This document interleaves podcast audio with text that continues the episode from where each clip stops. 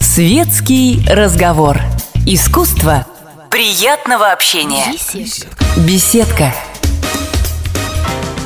Мы приветствуем всех слушателей радиостанции «Комсомольская правда» в Москве и других городах вещания. И в течение ближайшего часа будем говорить о жизни, о работе и о любви, разумеется, о семье.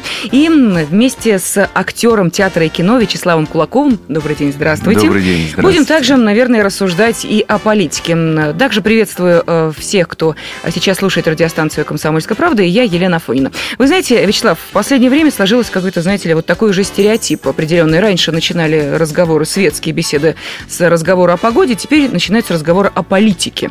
Ага. Если ты э, не в курсе политических событий, то, значит, э, ты или, а, не живешь в этой стране, ну, или, соответственно, ты, эм, ну, находишься несколько, будем так говорить, в ситуации, которая далека от э, какого-то определенного идеала в том, что касается новостных поводов или того, что касается того, что вообще происходит в нашей стране. Вот вы человек, которому политические все эти коллизии, перипетии, течения э, чужды, или вы тоже с интересом следите за всем этим? Мне очень интересно, в каком государстве будут жить мои дети. Угу. И я, естественно, за все это очень переживаю и все, что я смотрю, конечно, очень влияет, трогает и заботит. Но э, помимо того, о чем вы сказали, некоторые актеры еще и принимают довольно активную жизненную позицию, то есть они не только следят за этими событиями, но и принимают в них участие. Вот в вашей семье стоял когда-то вопрос, что папа, как настоящий мужчина, должен куда-нибудь пойти, отстаивать свое мнение, интересы? И папа, как настоящий мужчина, когда-то отслужил в рядах советской армии, служил на границе, два года защищал честно границы своей родины в районе Китая. И, в общем-то, в этом смысле свой долг э, я отдал. Что касается политических перипетий, да, у меня есть свое мнение, и насколько могу, я влияю на э, ход тех или иных событий. Но меня больше всего беспокоит э, именно отношение нашим э, людям, к нашим детям, потому что сейчас в связи со многими событиями в государстве складывается такая ситуация, что, ну, например, вот многодетные семьи, они никому не нужны, по большому счету. Да, есть там какие-то доплаты, выплаты, но это не решает проблемы, не решает задачи. Многие люди боятся иметь э, много детей и боятся рожать, потому что настолько все изменчиво, настолько можно ожидать любого подвоха с, с любой стороны, и все, что происходит, происходит очень зыбко и есть большая неуверенность в завтрашнем дне. Вот это меня очень сильно беспокоит. А вы вашу семью, где все-таки трое детей, считаете многодетной? Э, вы знаете, да, я считаю, что это многодетная семья, но я мечтаю о том, когда это перестанет быть э, нормой, и норма станет, там, не знаю, 5-6 детей, тем более, э, слушая рассказ своих дедушек и бабушек, э, это нормой было детей 10. 10, 11, 12, там, 15. Это было норма, это было нормально. И не далее, как, допустим, прабабушка моей супруги, она имела 11 детей. И это было здорово, было замечательно. Причем все это происходило во время войны и в самый невероятно сложный период. И я представляю, сколько требовалось э, вообще сил, мужества и женского э, участия, и женской веры в то, что они смогут поднять и вытащить этих детей, просто чтобы они с голоду не умерли, потому что политика государства в то время была ужасная. А, жили в деревне, у них отбирали все. Несмотря на, на то, что много детей, отбиралось все. Там скот, э, сдавалось все, все, что там э, курицы несли, сами курицы, все отбиралось, ели траву в буквальном смысле слова. Я э, не хочу, чтобы что-нибудь подобное повторилось. Вот. Плюс, э, конечно, сейчас еще есть очень сильное большое влияние там, западно, западных идей, что меня тоже на самом деле беспокоит, потому что не все они хороши. Не хороши вообще для людей, это не очень хорошо. Э, сейчас там эти гей-парады и прочая ерунда, которая на самом деле тупиковая. Э, то, что не дает людям надежды на самом деле, потому что, ну, что такое гей-парад? Да, это пропаганда определенного образа жизни, пропаганда определенных стереотипов взаимоотношений, как семейных, личностных, между мужчиной и женщиной. Но сейчас, когда в нашей стране э, на таком огромном пространстве всего там каких-то там 150 там, миллионов людей, э, и китайцы смотрят на нас с вожделением, ждут, когда хоть где-нибудь у нас что-нибудь ослабнет, чтобы скорее прорваться и занять все это замечательное пространство и прочие народы тоже за этим очень чутко следят. Нам нельзя ослаблять вот эти позиции. Мы должны держаться, ну, если не, там, не патриархальных, каких-то матриархальных, э, но э, семья должна быть защищена. И люди, и женщины, рожающие детей, должны знать, что у них будет все в порядке. И что сколько бы они ни захотели детей, что всех их обеспечат и сделают им нормальное существование. Тем, тем более, что для нашей страны с нашими ресурсами, с нашими возможностями – да, когда остальные, вот сколько я разговаривал с иностранцами, они говорят, вообще смешно, что вы русские хоть что-то делаете, вам ничего не надо делать, у вас все есть, и вам только сидит, торгуй и ничего не, не делай. Я, конечно, против этой позиции, но сама суть, сама ситуация говорит о том, что у нас действительно, и мы это знаем, и вокруг все это видят, есть все для того, чтобы создать нормальную жизнь для наших детей. Вот я за это. Ну, ведь, понимаете, а, я напомню, что в студии с нами актер театра и кино Вячеслав Кулаков. А, понимаете, тут возникает ведь и э, другая ситуация, когда помимо тех материальных благ, разумеется, о которых вы говорите, э, есть еще и, э, ну уж э, так мы к этому привыкли, так называемая, ну, зачастую именно так это произносится, так называемая э, свобода волеизъявления, свобода э, своих мыслей, свобода слова, свобода самовыражения. И вот то, о чем вы говорите, то, что не приемлете, как раз и попадает под это определение. Свобода самовыражения. Я такой или я такая, и поэтому принимайте меня вот именно такими. И никто не вправе запретить мне, ну и так далее. Я могу сейчас продолжать да. этот э, логический ряд. Ну вот эм, в данном случае мы говорим о том, что да, хорошо бы, конечно, вернуться к определенным э, ценностям, хорошо бы, э, чтобы какие-то морально-этические нормы все-таки присутствовали в государстве, были понятны абсолютно всем с молодых ногтей, но как же тогда это увязать вот э, с тем желанием человека самовыражаться? Ведь сейчас в школе, у ваш старший сын уже да. учится в школе, а сейчас в школе... И средняя и дочь, средняя дочь тоже. Учится. Приветствуется что? Не общее воспитание, а индивидуальный подход к каждому ребенку. Но индивидуальный подход как раз и дает возможность личности самовыражаться, пусть и таким неприемлемым, например, для вас образом. Как это соразмеряется с вашими мнениями? Э, я считаю, все, что э, не противоречит э, развитию все, что не является тупиковым для развития нашего общества, нашего народа, наших семейных ценностей, все должно быть, все должно быть, в принципе, и должно иметь возможность реализации. Все, что сопутствует этому, должно помогаться. Э, вот все остальное, что, ну, это не, не надо перечислять, курение, угу, наркотики, угу. вот э, то, что там вот, гей-парады и, и прочее, да, то, что насаждается Э, и то, что идет, э, у нас этого не было никогда. Если оно и было, то было в такой заперти, что об этом даже не говорили. Я, например, в детстве об этом ну, вообще не слышал, не, не помнил и не знал. А сейчас э, нас еще хотят приучить к мысли, что это нормально. И что и курильщики там говорят, вот, курильщики мы тоже люди, мы хотим курить всегда и везде. И, извините меня, но э, курить всегда и везде это уже противоречит э, другим правам э, людей, которые этого не делают и которые хотят просто дышать свежим воздухом элементарно всегда и везде. То есть, если вы хотите курить, вообще надо признать, что это болезнь на самом деле.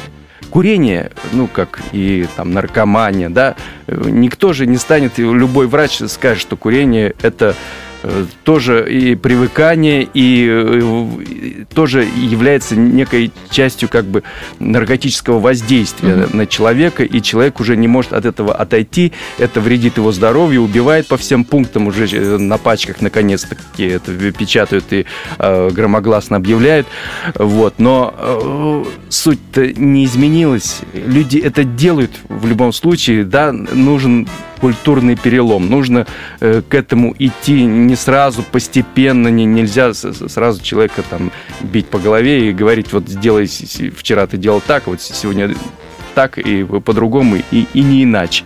Да, нужна программа, нужен, нужны какие-то действия. Я вообще считаю, что сигареты нельзя продавать в магазинах. Их нужно в аптеках под расписочку по э, врачу, потому что это болезнь. Так же, как и алкоголизм. То же самое. Все алкогольные компании, табачные компании, их нужно ввести э, в глубокий, если не запрет, то э, только для алкоголиков, чтобы они э, имели возможность медленного выхода. Если только те, которые лечатся, только для них это можно применять в качестве лекарства. Вячеслав, не более того. вы ведете довольно здоровый образ жизни. Да. Вы человек, который занимается спортом, человек, который занимается спортом профессионально. Ну, можно так сказать. Да, э, понятно, что для вас э, вот э, то, о чем вы говорите, это действительно неприемлемо. Но ведь мы понимаем, о какой среде идет речь, вашей профессиональной среде, да. где две трети людей и подвержены и одному пороку, и второму. К сожалению, это правда. Вот... Значит, сейчас значительно меньше. меньше значительно да? меньше. Особенно, что касается второго порока, я имею в виду алкоголизм. Угу. Сейчас это вообще уже достаточно большая редкость. Э, то, что было раньше фактически нормой, и я еще помню те времена, когда известные или начинающие быть известными артисты, они ну, сразу погружались вот в, в эту трясину, э, где они просто среди них очень много э, добрых, отзывчивых людей, которые ну, не могут отказать. когда их приглашают куда-то что-то, ну как ты со мной, ты что, не выпьешь что ли? Ты, ты меня не уважаешь, да, да как это? И, и, и люди не могут отказать, и, ну а это же все равно имеет свое воздействие, каким бы сильным человек не был, а тем более талантливый, он, э, естественно, э, все талантливые люди очень впечатлительные. У них ну, вот вы хорошие... работали в театре Пушкина, Э, мы понимаем, да. что поскольку вы выпускник э, школы студии МХАТ, э, Юрий Еремин был вашим педагогом, да. и он же в то время, когда вы да, там да, работали, да. возглавлял этот театр, мы понимаем, что, да, наверняка вот те, о ком вы говорите, в том числе работали и в этом театре. Люди известные, да. популярные, актеры мега популярные, и понятно, что те театральные байки, которые существуют около той или иной личности, они не просто придумки, не просто фантазии, это реальные истории, и, опять же, огромное количество количество этих историй связано с тем, что актеры выходили на сцену, ну, мягко говоря, не в адекватном состоянии, и что с ними потом происходило. То есть... Э, ну, вот при мне как раз угу. э, именно благодаря Юрию Еремину, который, ну, он многое мог терпеть, но вот выход на сцену в нетрезвом состоянии он терпеть не мог. За, за что, ну, и я, я думаю, многие ему благодарны, потому что он сразу поставил, э, дело не в том, что э, там сохранить э, или не сохранить вот этого немыслимого талантливого человека, угу. главное уберечь остальных, потому что если талантливый пьет, и ему это можно, ему это позволительно, все остальные думают, а, а что я? А я тоже талантлив. Я тоже, каждый считает себя талантливым, гениальным и, и, и так далее. Но если вот лидером этой группы поставить твердое «стоп», то остальные это понимают и принимают без вопросов. И я думаю, благодаря э, вот этой политике Юрий Иванович Еремин, огромное ему спасибо и благодарность, он многих уберег. И они, может быть, благодаря этому сейчас живы, замечательно работают, и живут, и в какой-то степени наверняка счастливы. Но сложно представить человека, который хоть раз в жизни не проходил через это испытание. Неважно, происходило это в э, период взросления в подростковом возрасте, происходило ли это чуть позже уже там в театральном, в данном случае, вот в вашем институте, или это это происходило в армии, но э, то, что нет, наверное, человека, который не попробовал как одно, так и другое, я имею в виду курение и алкоголь, наверное, таких людей нет. Э, ну, я, может быть, я ошибаюсь, может быть, действительно есть какая-то часть, которая сейчас, вот я обращаюсь к нашей радиоаудитории, мне могли бы возразить, сказать, что я никогда не курила и никогда не пробовала алкоголь, но все-таки большинство тех, кто имеет этот опыт, наверняка был он и у вас. Вот что заставило вас в свое время, а, взять сигарету, и, б, понять, что это не ваше? Э, ну, во-первых, э, насчет сигарету я взял еще в детском саду. О. Э, и понял я это очень быстро.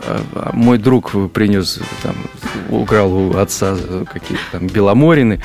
И мы, значит, попробовали курить, и все это происходило очень нелепо, и я там, естественно, ничего там не выкурил, покашлял, плюнул. Э, потом брат увидел э, нас за этим занятием, доложил отцу. Отец вызвал меня на ковер. Я, значит, испугался. Отец что? Ну, курил. Я, нет, нет, я не я, лошадь не моя. Рядом стоял, ветром надул и, и так далее и тому подобное. Он так посмотрел внимательно и, и говорит, ну, значит, курил потом задумался, причем вот я сейчас понимаю, что он все это делал не с точки зрения театральной, mm-hmm. а он действительно он в этот момент так думал и так считал. И он просто сказал, ну да, куришь, ну значит умрешь скоро.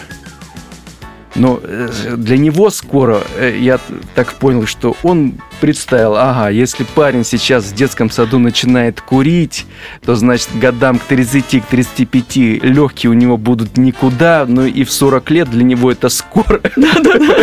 Он умрет. Но для меня в тот момент скоро это означало минут 10-15, ну, может быть, 20. Я не мыслил такими категориями, как там 10, 20, 30 лет. И я скорее давай заедать, там что-то запивать. Я в ожидании смерти провел там часа два. И вот с тех пор э, для меня смерть и сигареты угу. это ну рав, абсолютно равноценные вещи. И э, хотя у меня там даже есть сейчас спектакль э, "Не бросайте пепел на пол", и мой герой он там курит несколько раз. Ну, само название говорит о том, что я там должен бросать этот пепел. Э, вот. И я всячески отказывался, и там просил режиссера давать. Я не умею курить, это видно, и это ни, ни к чему, зачем. Но концепция вот заставляет это делать, и тем более это там подается в негативном плане, что для меня, естественно, плюс с личностной точки зрения, я mm-hmm. понимаю, что я не пропагандирую это, по крайней мере. Вот. Э, мне приходится это, э, делать, но я это делаю с отвращением. И я радуюсь, если, э, так сказать, я об этом как можно скорее забываю, потому что обычно, если я вдруг там затянулся там сильно или еще что, вот этот а, привкус курения у меня остается там надолго, я на следующее утро еще вспоминаю, думаю, боже, зачем? Может, не надо вообще это все, к чему? Ну, у вас пытать? роли в кино тоже э, такие, знаете, у нас э, есть э, категория актеров, которые играют в мужском кино. Но мы понимаем, что за этим приспособлением «Закурю-ка я сигарету» можно спрятаться и великолепно там несколько кадров провести, куря. Вы знаете, вот даже если не брать во внимание мое личное отношение mm-hmm. к курению, э, вот мое личное отношение к актерам, э, которые используют этот, ну не то что избитый, и, истоптанный, измученный, задерганный штамп, э, потому что все там величайшие фильмы, где это делалось по-настоящему красиво, вовремя и кстати, они уже были. И сделать лучше, ну, в принципе невозможно, да и ни к чему стараться перепрыгнуть там те или иные планки. Сейчас у нас небольшой перерыв. Я напомню, что в студии с нами актер театра и кино Вячеслав Кулаков. Мы продолжим наше общение после небольшой паузы, так что оставайтесь вместе с нами.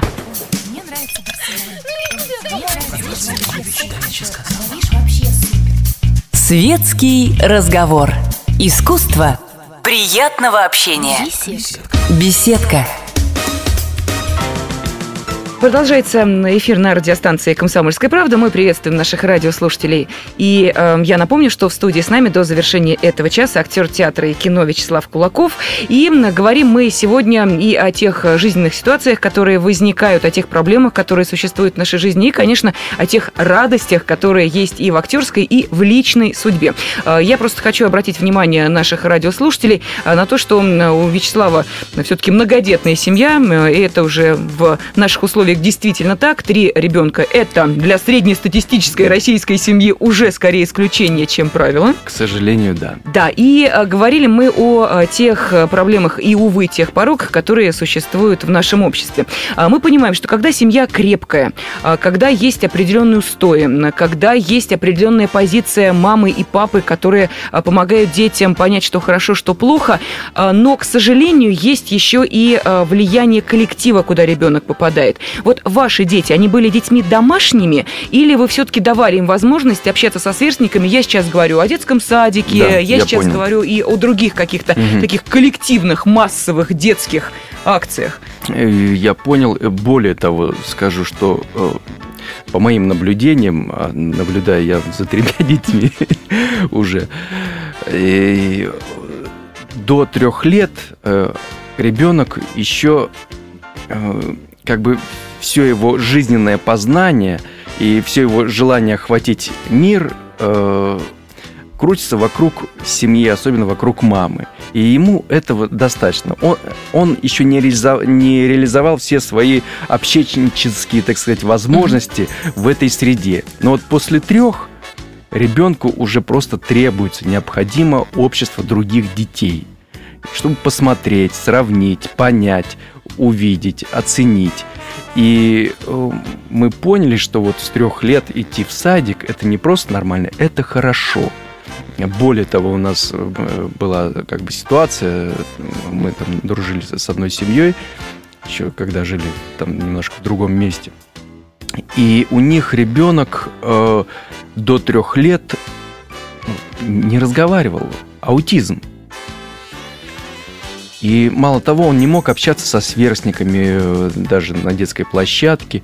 Но вот его отдали в садик в три года. Ну, там какая-то сложилась ситуация mm-hmm. в семье, а у них такая достаточно благополучная семья. Они имели возможность там, приглашать э, нянек, э, бабушек, там кого-то еще, кто следит за ребенком. Э, и ребенок постепенно начал нормально общаться и стал там другом моему сыну в результате. И они очень здорово общались. Он решил для себя эту проблему. Они решили для себя всю эту проблему.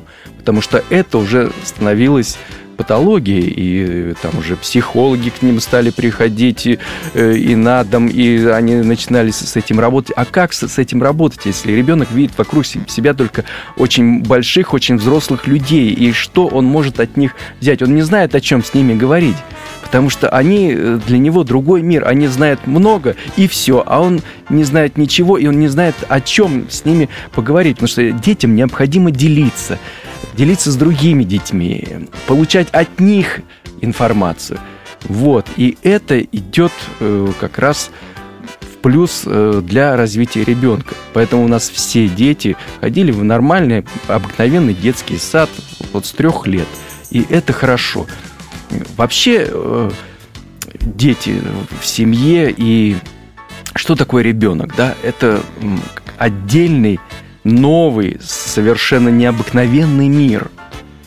И вот я вспоминаю э, вообще свое отношение и к детям, и к семье, ко всему, как когда я, вот я еще не, там, не был женат, у меня не было детей, да, для меня это все было, была какая-то другая планета, что-то, вообще другая вселенная, что-то непонятное. Думаю, ну что, как я вообще каким-то отцом смогу стать, каким-то мужем, что мне и так вроде хорошо, здорово, весело.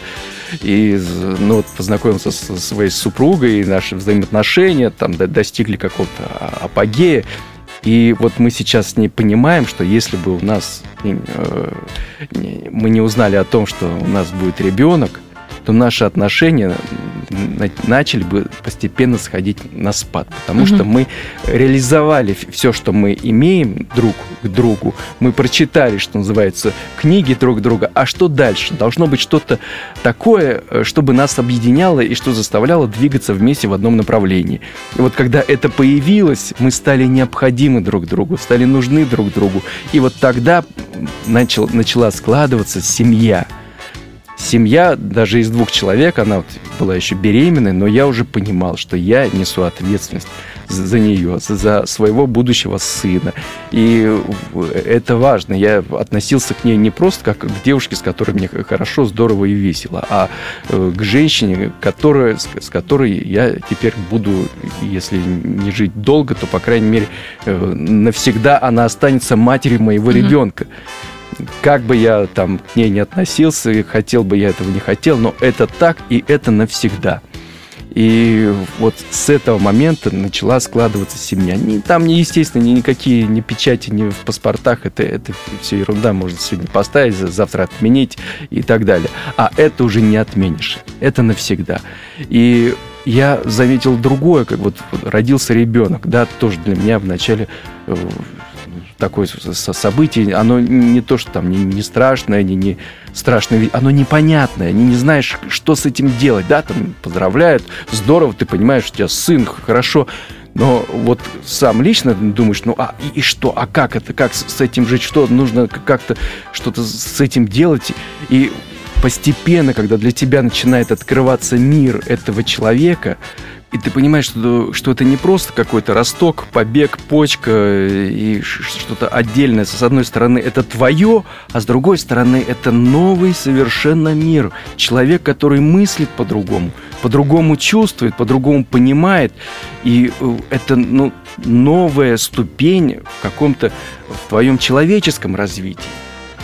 Вот, а когда узнал, что, значит, второй ребенок тоже начали, ой, что делать там, родители, супруги на меня, значит, как, как э, на засланного казачка, ну вот, нашу девочку, значит, ага, вот, чтобы она стала э, курочкой такой, наседкой, да, а сам будет там по съемочкам, по своим там веселиться, радоваться, понятно, вот, но постепенно, когда они поняли, то тоже они это почувствовали, что не просто второй ребенок, не просто это абуза какая-то появилась, а что это появился новый мир, новый, совсем другой, чем у первый, и совершенно по-иному ведет, и по-другому по надо уже к нему приспосабливаться. И вот это слияние, взаимодействие э, этих миров, ну, сказать, что это просто счастье, это все равно, что ничего не сказать. Это, ну, просто новая эпоха твоем личностном развитии. Ну, там, третье, это совсем уже новое, совершенно потрясение. Хотя думаешь, ну так, ну это мы уже все знали. Да, да. Ага, тут, Опытный папа. Да, понятно. Так, первый мальчик, ну ясно, ну, девочка, э, э, это понятно, мальчик, девочка все-таки отличается, да, а вот сейчас вторая, третья девочка, ну это мы уже знаем. Ничего подобного, все другое. Надо заново строить э, и отношения, заново приспосабливаться и понимать, как с этим работать, потому что с этим действительно нужно работать.